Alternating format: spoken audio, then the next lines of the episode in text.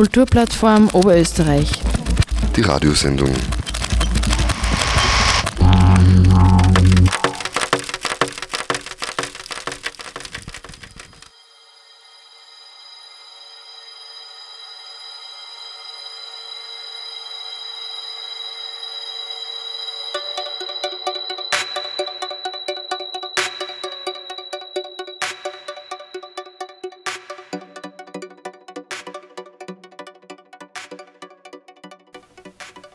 Partizipation, Lust und wie geht es weiter mit Kunst und Kultur in Oberösterreich in der aktuellen Corona-Situation?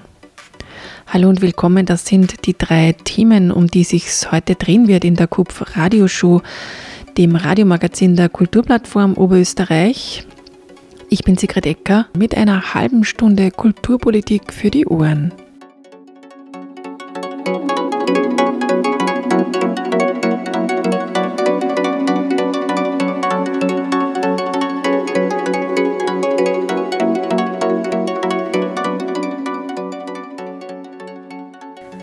Die brennendste Frage im Moment ist wohl diese, wie es jetzt weitergeht mit den dramatischen Infektionszahlen, die im Moment im Oberösterreich dazu führen, dass es neue Corona-Bestimmungen braucht.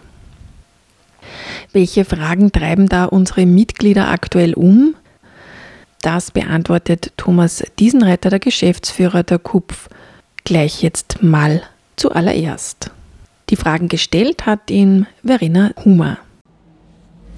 Ja, hallo Thomas, super, dass du heute Zeit hast. Wir haben uns für die heutige Radiosendung vorgenommen, dass wir dir einige Fragen stellen, die immer wieder jetzt ähm, in der letzten Zeit von unseren Mitgliedern an uns herangetragen werden. Und äh, wir kommen jetzt gleich mal zum Geld. Mein Lieblingsthema. Die Kulturstaatssekretärin Andrea Mayer hat ja im Herbst eine Erhöhung des Kulturförderbudgets um 10 Millionen Euro angekündigt. Ähm, sehr viel Geld, 10 Millionen Euro. Ist das auch für die freie Szene ein Grund zur Freude? Bekommen wir jetzt alle mehr Geld? Ja, wir bekommen mehr Geld. Das ist positiv. Es ist eine lange Forderung, äh, die wir seit Jahren stellen. Man muss das aber insofern kontextualisieren, dass halt, ähm, dass es ein Nachholen ist wir haben auch auf Bundesebene seit Jahrzehnten äh, deutliche äh, Realverluste bei den Förderungen, äh, weil die Inflation ja voranschreitet und die Förderungen aber sehr lange kaum äh, erhöht worden sind oder gleich geblieben sind. Äh, das heißt, das ist jetzt positiv, das hilft uns gerade in der jetzigen Situation, dass wir äh, in der Krise mit dieser steigenden Inflation hier etwas aufholen können. Es wird auch in dem einen oder anderen Verein helfen, äh, die Bezahlung der äh, angestellten Kulturarbeiterinnen etwas zu erhöhen. Aber was man klar sagen muss, äh, für das Ziel, das politische, nämlich Pay in den Kulturvereinen, da reicht das Geld noch immer nicht. Da sind wir immer noch weit davon entfernt. Da wird es immer noch weitere ähm, Steigerungen brauchen. Aber um das vielleicht einmal nur so in eine, etwa in eine Relation zu setzen, die Förderungen des Bundes betragen in Summe, je nachdem, was man quasi reinrechnet oder nicht reinrechnet, etwa 80 bis 90 Millionen Euro. Das heißt, hier ist ein Plus von 10 Millionen Euro doch ein relativ großer Sprung, deutlich über der Inflationsgrenze. Also das ist schon etwas, was wir ähm, spüren werden, was positiv zu sehen ist. Ähm, und wie werden diese Mittel aufgeteilt? Geht das dann hauptsächlich an die großen Häuser oder bleibt da auch was für gemeinnützige Vereine übrig? Diese 10 Millionen sind ausschließlich für die äh, Förderung. Das heißt Künstlerinnen einerseits und halt Betriebe, in der Regel gemeinnützige Vereine. Äh, in Summe wird ja das Budget äh, deutlich höher erhöht. Das Kulturbudget es geht um 60 Millionen rauf. Und von diesen 60 Millionen sind 10 Millionen eben für die Förderung gedacht.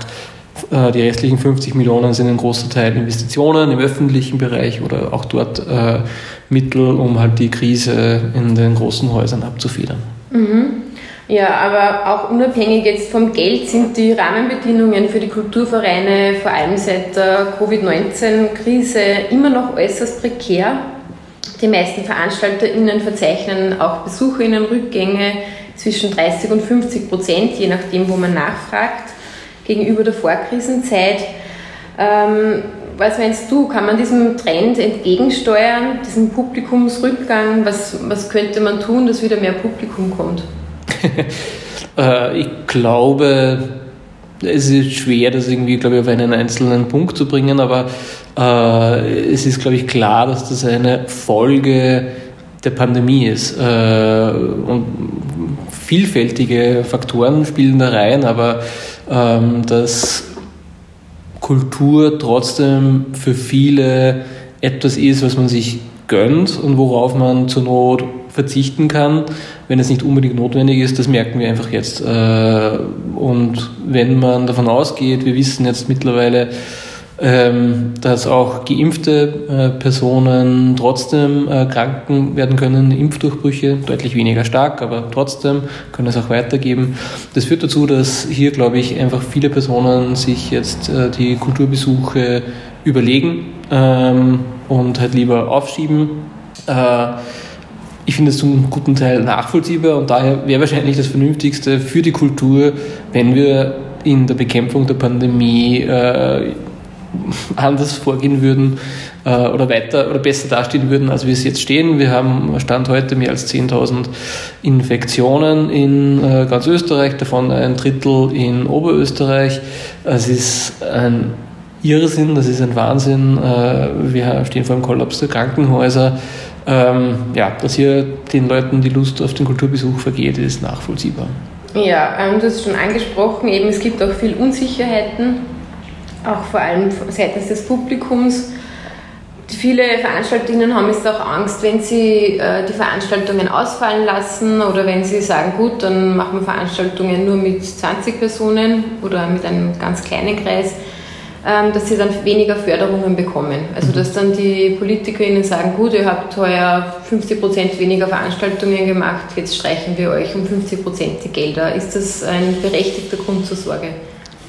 Es ist klar, dass man sich darüber Sorgen macht, aber ich gehe davon aus, dass man in der jetzigen Lage kein Fördergeber äh, irgendwelche derartigen Konsequenzen ziehen würde, äh, wenn es Corona-bedingt Rückgänge gibt, wenn man Corona-bedingt äh, Veranstaltungen absagen oder verschieben muss, die Kosten steigen, ist das derzeit und auch das zeigt die Erfahrung vom letzten Jahr kein Grund für die Fördergeberinnen und Fördergeber, die äh, Förderungen zurückzufordern oder zukünftig zu streichen.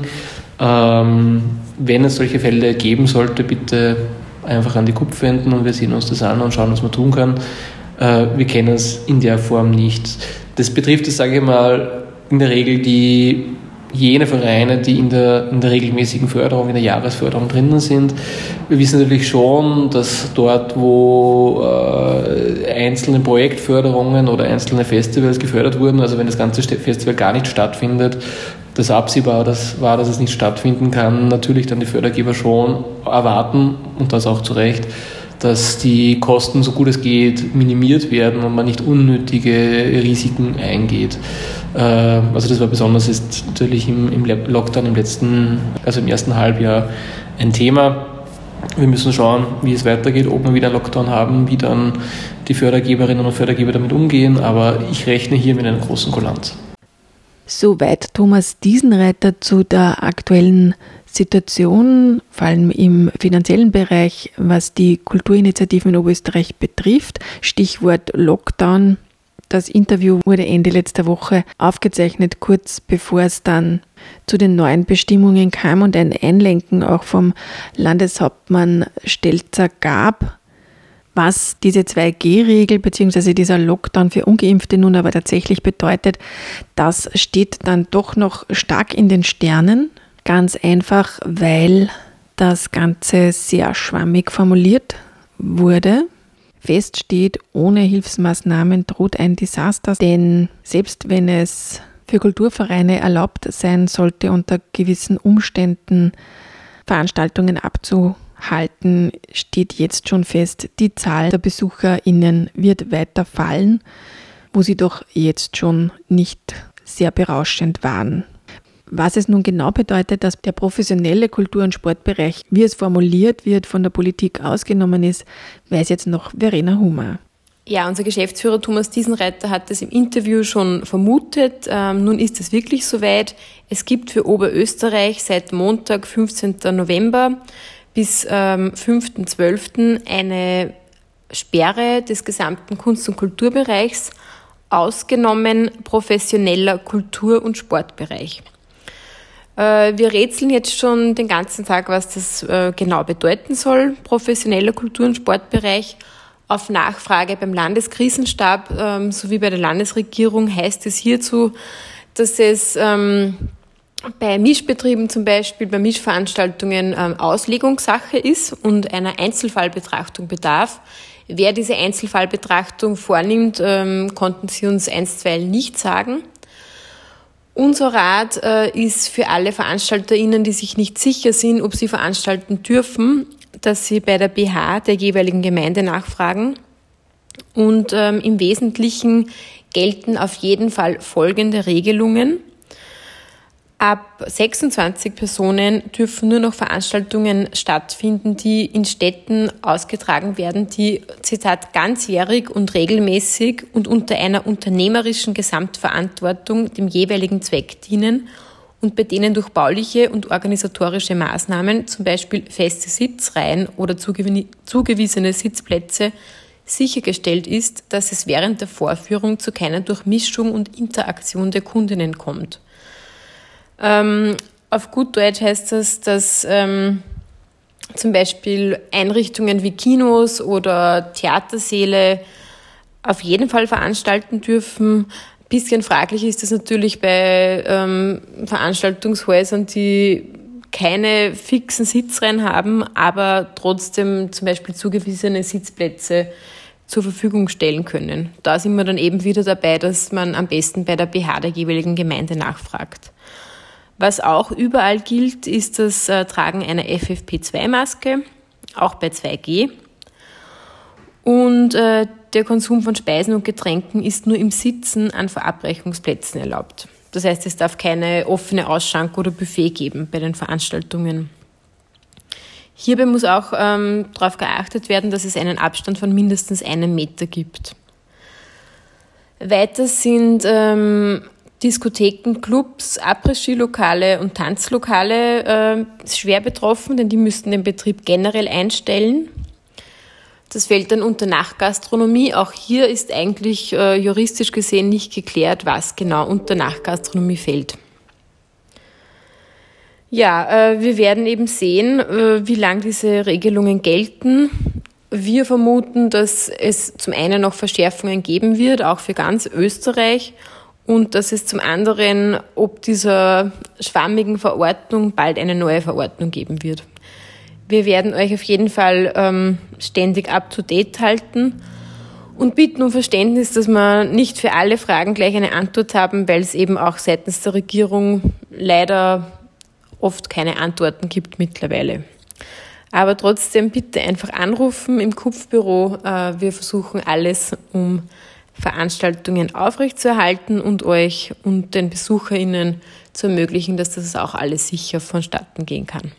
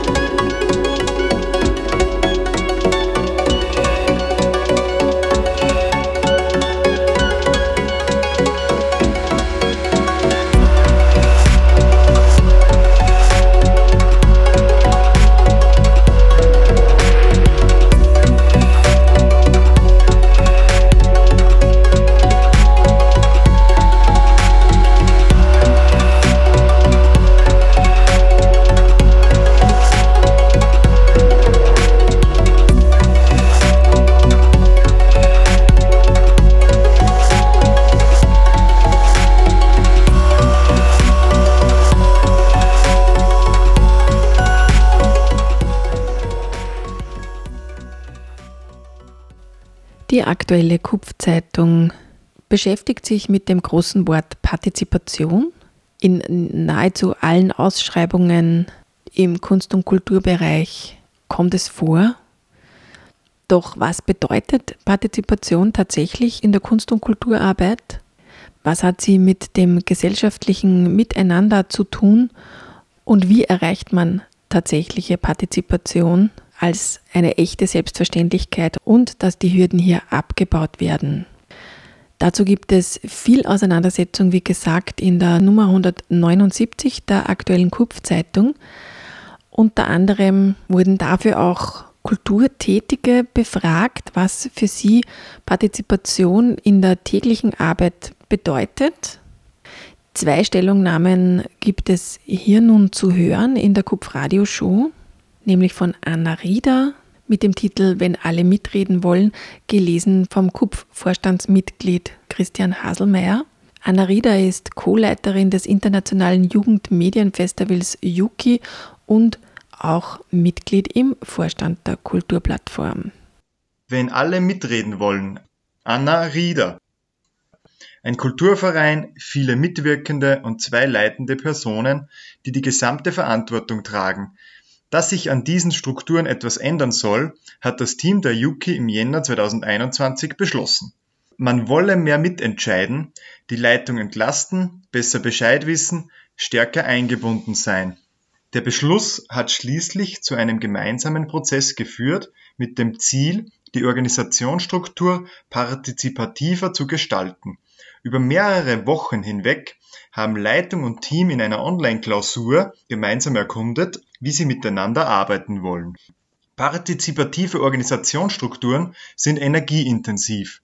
Man braucht Gelassenheit und Vertrauen in jene, die mitentscheiden. Man muss sich bewusst sein, dass auch Entscheidungen getroffen werden können, die für einen nicht passen und akzeptieren, dass nicht immer alles einwandfrei abläuft.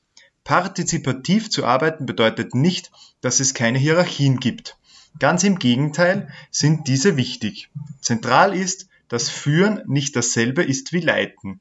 In bestimmten Situationen braucht das Team eine Führung, die Entscheidungen trifft und die Verantwortung trägt. Manchmal will das Team aber nur dorthin geleitet werden, wo es selbst bestimmen kann. Oft geht es darum, Klarheit zu schaffen, Zuständigkeiten und Kommunikationswege zu definieren oder vorzugeben, wie und wann Entscheidungen getroffen werden. Als Co-Leiterin des Yuki Festivals schaffe ich Rahmenbedingungen, in denen das Team bestmöglich arbeiten kann. Ich unterstütze und beobachte, meine Entscheidung ist mir dabei nicht so wichtig. Je mehr Verantwortung übertragen wird, je Eigeninitiative das Team arbeiten kann und je mehr Vertrauen ihm gegeben wird, umso mehr wachsen Motivation, Commitment und Engagement. Unser Veränderungsprozess ist nach wie vor im Gange. Wir probieren weiterhin viel aus, geben einander Feedback und hoffen, dass es uns nicht zu lästig wird. Bisher sind wir auf einem guten Weg. Nun geht es weiter noch mit einem zweiten Statement, nämlich das Statement von Phil Sikohues vom Kulturverein Capo mit dem Titel Alles für alle, gelesen von Verena Humer. Kulturverein Capo. Alles für alle. Text von Phil Sicko. Die Betriebsgruppe ist das mitwöchentliche offene und öffentliche Forum der KAPU. Ihre Relevanz verhält sich dynamisch zu den Bedürfnissen der Programme in der KAPU. Ihre Bedeutung ergibt sich aus sich selbst heraus. Die Betriebsgruppe bedingt freies Sprechrecht, die Inhalte sind unvorherbestimmbar. Das führt zunächst zu Chaos. Energiegeladen, aber eigentlich kaum in Worte zu fassen. Jedenfalls haben sich Fredel und Wastel manchmal so gefetzt, dass Watschen verteilt wurden. Rudi hat seine jeweils aktuelle Band mehrmals aufgelöst und ich war der Meinung, die sind alle viel zu alt und sollten sich endlich schleichen. Da war ich, das war circa 1993. Fredel und Rudi waren 25, ich 19. Demnach sollte ich mich also schon längst geschlichen haben. Unabhängig vom Tonfall bedingt das Chaos, dass Ideen von ihrem normativen Ballast befreit werden. Dieser dionische Zustand hat seinen Ursprung in der Leidenschaft. Zunächst ist alles erlaubt. Keine Idee zu doof. Sollte es entgleiten, auch wenn es ruppig wird, keine Angst. Toleranz ist Grundbedingung. Wie bei einem geilen Konzert wollen wir mehr. Alternative Kultur braucht die Bereitschaft, alles aufs Spiel zu setzen. Dieses Leben gehört uns. Mizi hat dann an der Bar über die Stränge geschlagen und Sepp war echt beleidigt. Das ließ sich nicht mehr richten. Sie haben das dann ein paar Tage später unter vier Augen geklärt. Nachdem alle Beziehungen gekappt und wieder aufgebaut sind, kann das Kollektiv zur Tat schreiten. Der Kern des Prozesses, ein offenes Forum ist sinn- und nutzlos, wenn nicht am Ende eine neue Idee, ein Entschluss steht. Kein Muss, ein Wollen. Dabei geht es effizient zu. Keine Zeit mehr für Animositäten. Dies verlangt Aufrichtigkeit und unglaublich viel Vertrauen sowie Verantwortung. Und Humor. Ein Uhrwerk zusammengesetzt, jedes Mal wieder neu. Sonst sind das Projekt und irgendwann der Verein tot. Hauptsächlich werden in der Capo durch die Betriebsgruppe viele Dienste besetzt. Die Bezahlung erfolgt in Bier. Soweit also die beiden Kolumnen aus der aktuellen Kupfzeitung zum Thema Partizipation im täglichen Alltag von KulturarbeiterInnen von Anna Rieder und Phil Siku Hurs. Und wir bleiben auch gleich noch bei der Kupfzeitung, nämlich gibt es jetzt noch einen Ausblick auf das, was uns in der kommenden Ausgabe erwarten wird. Das verrät uns Florian Walter, der derzeitige Leiter der Kupf-Zeitungsredaktion. Die Winterausgabe der Kupf-Zeitung wird sich dem Schwerpunkt Lust widmen. Wir wollen in unterschiedlichen Beiträgen die lustvollen, lustbringenden, lustbetonten und lustigen Aspekte von Kunst und Kultur einfangen. Wie sind wir auf das Thema Lust gekommen? In der Redaktion der Kupfzeitung gehen wir die Suche nach Schwerpunkten sehr oft problemorientiert an. Der unausgesprochene Gedanke dahinter ist, künstlerische und kulturbeiterische Tätigkeit sind kritisch, herausfordernd und widerständig. Sie stellt Ansprüche an den Intellekt und will neue ästhetische Maßstäbe setzen. Kunst und Kultur sind also eine ernste Angelegenheit.